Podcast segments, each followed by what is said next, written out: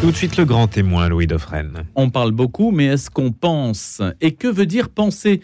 Le luxe que m'offre cette antenne, et j'espère que vous en avez conscience, est de pouvoir se poser sur les choses, les choses considérées comme acquises par la société, mais qui, ne l'étant pas forcément, sont une grande source de souffrance ou d'incompréhension quand elles ne sont pas maîtrisées. Précisément, penser est un art, c'est comme une serrure dont il faut la clé.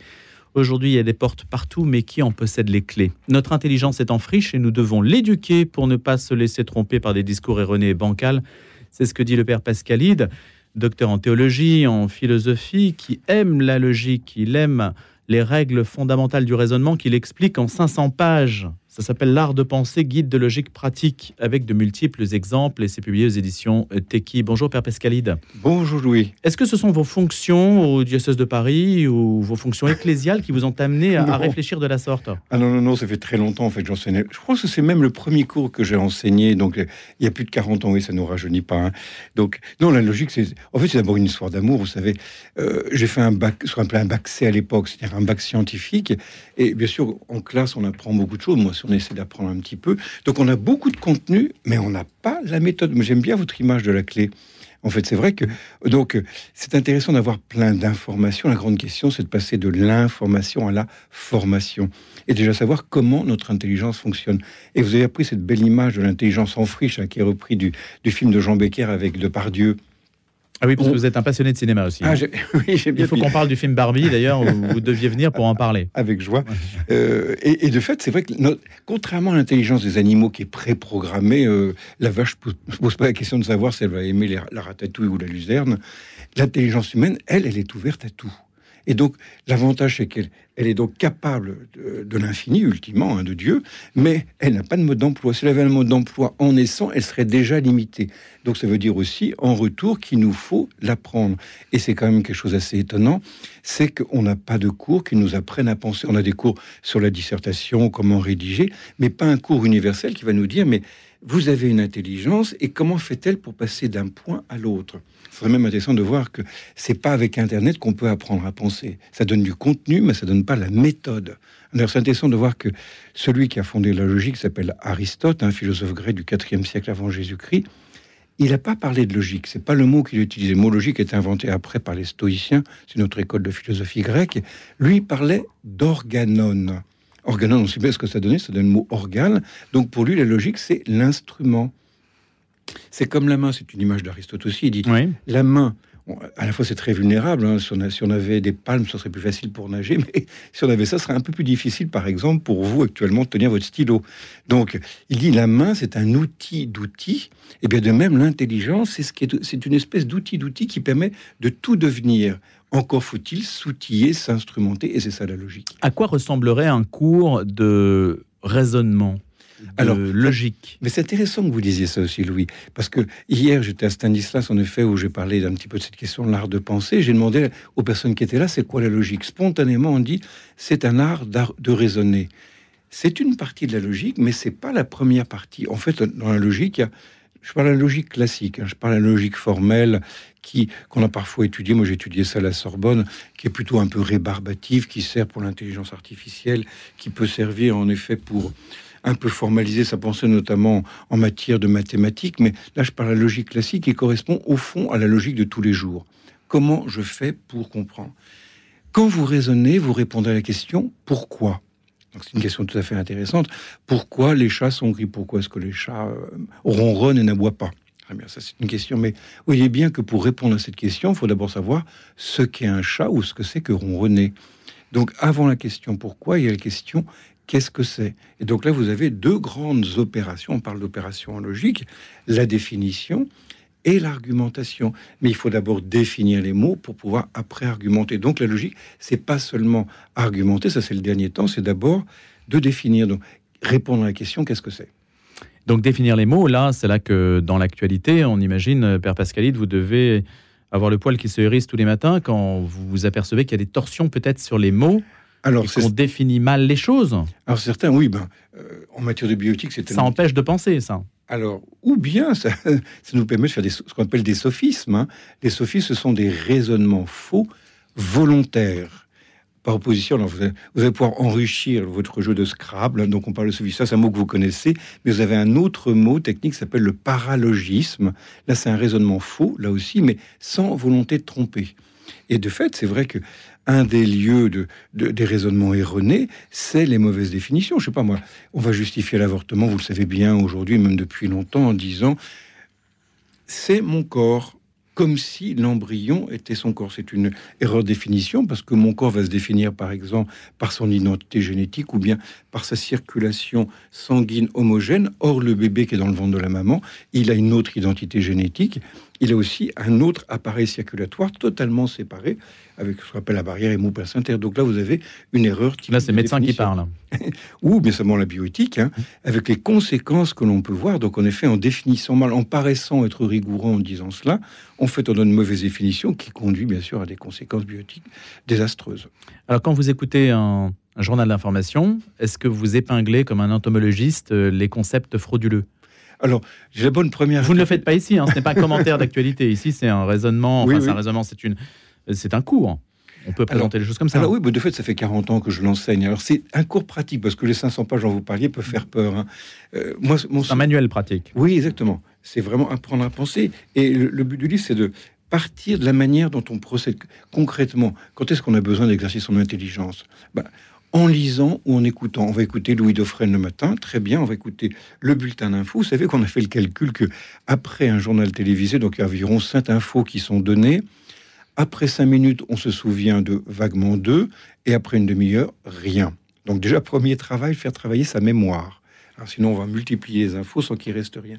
Mais pour apprendre. Qu'est-ce que ça veut dire Vous allez réécouter le journal pour vous souvenir de ce qui a été dit Non, non, moi je fais pas ça. Le, premier travail, c'est d'abord de mémoriser. Tiens, dis, tiens, ça c'est deux infos intéressantes. Je retiens deux sur sept. Et donc déjà, je fais l'acte de mémoriser, de me rappeler les deux points intéressants. Ensuite, ce qu'on va faire là en logique, parce que la mémorisation, c'est plutôt les méthodes de travail, mais c'est tout aussi intéressant. Là, je vais me dire, qu'est-ce que Louis a dit? Et donc, je vais formuler, je ne sais pas moi s'il va parler euh, du conflit israélo-palestinien, il va dire par exemple, on se réjouit du prochain cessez-le-feu. Donc, il va dire en effet, donc le Hamas promet un pro donc on va avoir en effet donc une proposition qui permet de résumer. Alors c'est intéressant. Vous, oui, quand vous écoutez, à forcerie, quand vous lisez un texte, la question à poser, qui est vraiment une question de logique, c'est qu'est-ce que le texte, qu'est-ce que la personne a dit?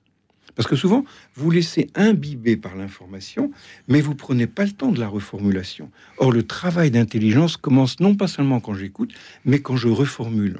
Reformule a deux avantages.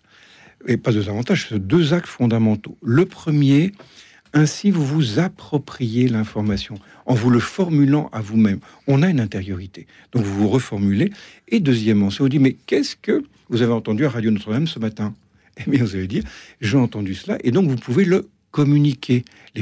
L'information n'est pas incommunicable, au contraire, elle est communicable, mais à partir du moment où d'abord je le reformule intérieurement, et ensuite je l'exprime extérieurement. Je vais plus loin. Qu'est-ce que, ça veut dire formuler? C'est pas seulement dire, voilà, vous avez parlé du réchauffement climatique. Bon, ok. Mais ça, c'est, ça, c'est pas une information. Parce que ça, vous avez juste ce qu'on appelle un sujet. Mais ce qui est important, c'est de savoir qu'est-ce qu'on a dit de ce sujet? Et en termes logiques, c'est la distinction qu'on fait entre le sujet et le prédicat. Vous avez remarqué, quand il y a un sujet, voilà, on va dire, on parle de Donald Trump. Oui. Chacun y va, chacun donne son avis, mais on n'a rien dit de Donald Trump. Est-ce qu'on a dit en effet c'est un grand manipulateur ou c'est un grand président des États-Unis? Ça, c'est tout à fait différent. Là, on peut commencer la discussion. Lorsqu'on a une phrase avec un sujet et un objet, ce qu'on appelle en logique, un sujet et un prédicat. Et c'est tellement frappant de voir que nos relations sont, et surtout nous les Français, on est extrêmement polémiques, juste sur un sujet, alors que ce qui est intéressant, c'est d'abord de prendre le temps, et c'est ce qui est le plus difficile, de bien formuler le prédicat. Vous lisez un article, là, je viens de trouver un quotidien, là. Et quand vous regardez un article, la première question que je me pose. C'est Libération, hein, vous lisez Libé. Hein, N'est-ce pas? C'est ma tasse de thé tous les matins, en effet. C'est ma punition du matin. Et donc, je, je, vois un sujet. Non, en plus, ça m'intéresse en plus de lire Libé. Ils font de bons titres. Oui, tout à fait. Ils ont. Il y a un service exprès. Hein. bien informé. Eh bien, souvent, dès que vous lisez le titre, vous savez le sujet. mais il faut lire l'article pour savoir qu'est-ce qui est dit de ce sujet. Et parfois, il faut prendre du temps. Alors là, c'est intéressant aussi de voir qu'il y a vraiment deux formes d'esprit. Les formes d'esprit qu'on appelle continentales, françaises, allemandes ou d'autres, et les formes d'esprit anglo-saxonnes. Souvent, quand vous lisez un article, a fortiori un livre écrit par un Français, vous devez quasiment lire l'intégralité du livre pour savoir qu'est-ce qu'il dit du sujet que vous trouvez dans la couverture? C'est franchement parfois un petit peu agaçant, parce qu'à la fin, on se dit, mais au fond, qu'est-ce qu'il a vraiment voulu dire?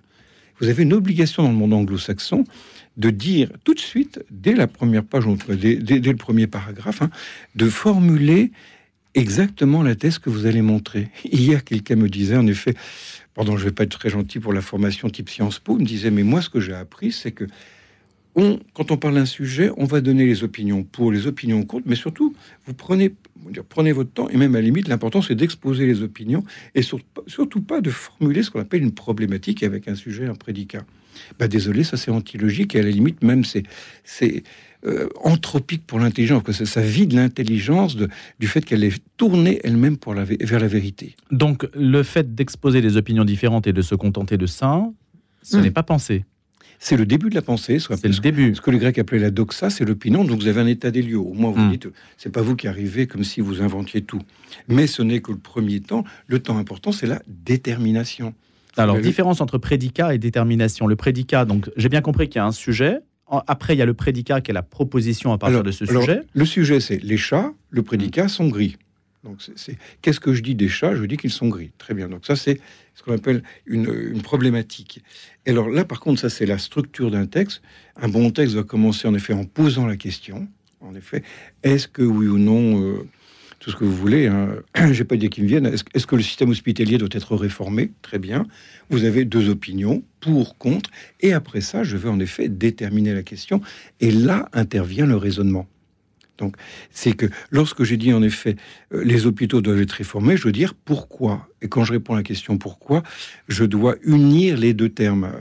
unir les deux termes, c'est-à-dire les deux propositions contraires Non, pas les deux propositions contraires, le sujet et le prédicat. Par exemple, euh, vous savez peut-être pas que les, les alligators, ils aiment vivre auprès des fleuves. Pour quelle raison? Ça peut paraître curieux. Pourquoi est-ce qu'ils vivent pas ailleurs? Bah, On a découvert que les alligators, ils avaient une incontinence valvulaire, c'est-à-dire qu'ils avaient un problème de d'hémodynamique cardiaque, c'est-à-dire que leur cœur fonctionne pas bien, et donc la thermorégulation se passe pas bien, et l'eau permet cette régulation de la température. Voilà pourquoi ils vivent auprès d'eau. Maintenant, vous voyez, vous avez appris quelque chose. Et comment est-ce que je vous ai éclairé En donnant ce qu'on appelle un moyen terme, qui fait la jonction entre le sujet et le prédicat, savoir entre l'alligator et le fait qu'il vive auprès des fleuves. Donc c'est ça. Donc là, vous avez... Donc le moyen terme, c'est la raison pour laquelle il vit auprès des fleuves. C'est ce qui c'est la raison. Et vous voyez, en termes logiques, c'est ce qui permet de faire le lien entre les deux. Donc le sujet et l'objet de votre problématique. Et donc pour chacun de ces temps, comment bien former une problématique, comment bien définir les termes, comment bien raisonner, la logique vous fournit plein d'outils. Pour ça que c'est un organone. Et donc il y a des tableaux évidemment hein, que euh, vous mettez à notre disposition. Quelle est la différence entre induction et déduction, euh, Père Pascalide? Alors ça, ce sont des formes de raisonnement. En fait, il y a quatre grandes formes de raisonnement. Les deux plus connues, c'est induction et plus précisément syllogisme que déduction. Au bout très simplement, l'induction, c'est un raisonnement qui part des cas singuliers, donc qui, va monter. Hein. Je sais pas, moi, je vais observer un, signe blanc et un autre signe blanc et un autre signe blanc. Et en voyant tous les cas singuliers, je vais conclure avec une relative probabilité si l'échantillon est suffisamment représentatif à cette proposition universelle. Donc, ça va de bas en haut, des singuliers jusqu'à l'universel. La déduction, au contraire, elle part d'une proposition plus universelle, une proposition plus particulière. Est-ce que l'homme est mortel? Ben, Je veux dire, en effet, l'homme est un animal, tous les animaux sont mortels, donc l'homme est mortel. Alors je veux rajouter quelque chose, parce que hier, ça m'a intéressé. Pour beaucoup de personnes, on pense que le syllogisme soit est faux, soit ne sert à rien. Et hier, en effet, euh, je donnais l'exemple que on pensait être un exemple de syllogisme. Je disais les chats ont quatre pattes, les chiens ont quatre pattes, donc les chats sont des chiens. Donc on dit, bah oui, oui, à l'évidence, le syllogisme est un raisonnement erroné. C'est ce que donne Ionesco dans sa pièce Le rhinocéros. Hein. Mais en fait, il fait ça, c'était typiquement un sophisme pour ridiculiser le syllogisme. Mais justement, ce n'est pas un syllogisme. Parce que si vous avez ce qu'on appelle le moyen terme, donc quatre pattes, deux fois prédicat, là je suis un petit peu technique, mais si vous Mhm. avez suivi, donc vous l'avez deux fois au terme de la phrase, ça ne peut pas conclure. Pour que ça conclue, il faut qu'il soit une fois sujet, une fois prédicat. Il faut que ça croise. Et là, c'est un vrai raisonnement. Donc souvent, on va bâcher le syllogisme pour en fait des raisons qui sont totalement erronées parce que ce ne sont pas des vrais syllogismes. Et donc ça, c'est précieux parce que en matière justement de textes sophistiques, quand vous lisez les articles, quand vous prenez le temps de mettre en forme un article qui parle d'un sujet, souvent vous vous rendez compte qu'il résonne de travers. Qu'est-ce qu'il faudrait changer, Père Pascalide, dans le débat public médiatique en, en particulier pour que les règles du raisonnement, de la logique, le raisonnement, j'ai compris, c'est une partie de la logique, Exactement. Euh, pour que les règles de la logique soient respectées et qu'en fait, tout le monde en profite, tout le monde profite euh, d'une intelligence accrue. Mm. Et non ait le sentiment, en regardant beaucoup de débats, de ressortir barbouillé et en fait moins intelligent qu'il ne l'est peut-être. Oui, alors vous avez bien raison, merci de votre question. C'est En fait, je dirais qu'il y a deux sortes de débats. Le débat politique, c'est quand même le lieu de la rhétorique. Donc moi, je rêverais d'abord qu'on ait encore des vrais rhéteurs, des personnes qui savent. Mais qu'est-ce que c'est qu'un vrai rhéteur alors? Alors là, il faudrait relire la rhétorique soit d'Aristote, soit la, la rhétorique de, de Cicéron. hein.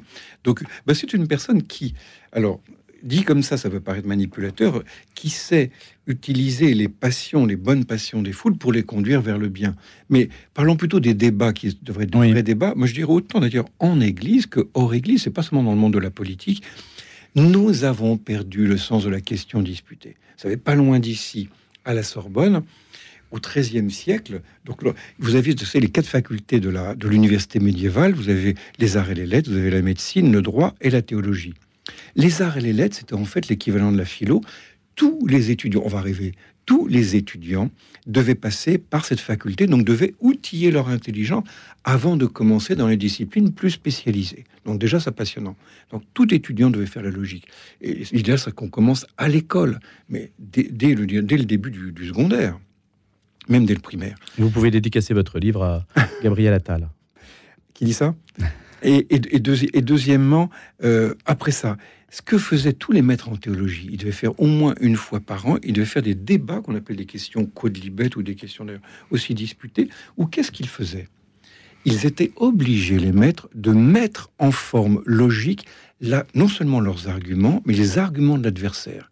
Donc ils honoraient pleinement la pensée de l'autre. Et après ça, quand ils mettaient en syllogisme la pensée de l'autre, ils devaient dire, deuxième règle, qui est à la fois une règle logique et une règle de respect de l'autre, sur ce point-là, je suis d'accord, donc affirmo, et sur ce point-là, je ne suis pas d'accord. Et donc, je concède cette part de vérité, je nie, concedo, nego. Admirable. Donc, un véritable. Alors, ça supposait une chose passionnante, c'est que tout le monde avait la même structure de pensée et avait aussi les- le même vocabulaire, le même lexique. Ça, c'est un véritable défi, c'est qu'on mettait les mêmes sens sous les mêmes mots. Et donc, cette question disputée rendait profondément intelligent parce que ça nous obligeait à rentrer dans la pensée de l'autre et de voir qu'il pensait une part de vérité que moi-même je ne voyais pas. Ça, ça me, ça, je rêverais de cela. À, à tout niveau, même en science. Parce qu'on n'imaginait pas combien en science on peut s'opposer sans s'écouter, sans débattre. L'Église aurait une responsabilité là-dessus, Alors, je pense que. dans l'art de penser peut-être. Alors, mais oui, je, me rappelle la, la très belle, le- la très belle élocution du pape. Euh, c'était Jean-Paul II, le 15, euh, c'était le 15 novembre 1980. Et il était à Cologne pour la Saint-Albert le Grand. Il avait défendu la science, je parle bien de la- les sciences aujourd'hui, en disant que aujourd'hui il y a moins de, il y a moins de confiance dans la raison, donc moins de confiance dans la science. Nous, qui sommes la religion du Verbe, nous avons confiance dans l'intelligence. Ah mais bien sûr, moi je pense c'est intéressant de voir que vous voyez l'université médiévale, une université fondée par l'Église, hein, elle mettait donc la logique au point de départ de tout savoir. Admirable. Saint- Bonaventure, dans son, immense traité, le Breviloquium, il dit même que le Christ est le syllogisme par excellence, c'est celui qui rassemble. Admirable formule. La logique est-elle un, point de ralliement universel Il y a un tableau, euh, Père Pascalide, le raisonnement hindou, la proposition, la raison, Ah la oui. déclaration à l'appui, l'application, le résultat, le syllogisme aristotélicien, la problématique, le moyen terme, la majeure, la mineure, la conclusion. Bravo d'avoir vu ça, oui, absolument. Mais vous semblez dire, en fait, vous êtes différentialiste, c'est-à-dire selon les peuples, on peut, on a un cerveau monté autrement? Alors, pas du tout. Non, non, je pense justement que autant, voyez, la grammaire qui s'intéresse aux langues est culturellement située, parce qu'évidemment, les langues elles-mêmes, si Chomsky dit le contraire, hein, mais les langues elles-mêmes sont particularisées selon les 6000 langues qu'on a actuellement dans le monde, autant la logique est véritablement universelle, comme les sciences elles-mêmes. Hein.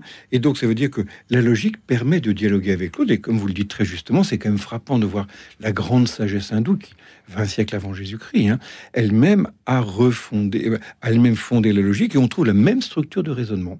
Donc ça montre. Ça veut dire qu'on peut se parler en fait au-delà de la différence entre les langues. Au-delà de la différence entre les langues, au-delà de la différence entre les contenus, on peut mettre en forme nos raisonnements et converger vers là. C'est des points de convergence passionnants.